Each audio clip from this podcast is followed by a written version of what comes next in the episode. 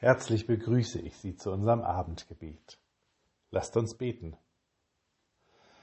Schöpfer des Himmels und der Erde, wir sind voll Dankbarkeit, dass wieder ein Sommer mit einer reichen Ernte hinter uns liegt, dass es genug ist für alle in diesem Land. Wir danken dir für die Pracht der Früchte und die Vielfalt des Essens. Es ist wunderbar, dass Hunger für uns unbekannt ist. Und wir danken dir dafür, dass wir in einem geeinten Vaterland leben dürfen, dass wir über Generationen Frieden und Wohlstand erleben durften. Wir bitten dich für die Menschen in dieser Welt, die hungern müssen. Wir bitten dich, sorge du für sie und steh an ihrer Seite. Aber öffne auch unsere Herzen und Blicke, dass wir sie nicht vergessen, sondern in ihnen immer unsere Brüder und Schwestern erkennen.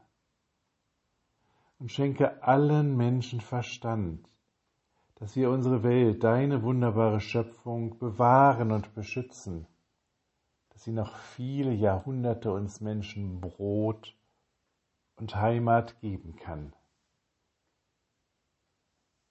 Wir bitten dich für all die Menschen, die nach Freiheit hungern in dieser Welt, Besonders stehen uns die Frauen und Männer im Iran vor Augen, die für ihre Würde und ihre Selbstbestimmung, ihre Freiheit demonstrieren.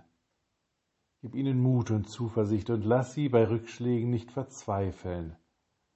Befreie ihre Herzen in dir. Wir bitten dich für die Ukraine und für Russland. Wir bitten dich, wende die Herzen derer, die unbedingt den Krieg und die Vernichtung wollen, Stärke diejenigen, die Frieden und Gerechtigkeit auf ihre Fahne schreiben. Wir bitten dich für uns.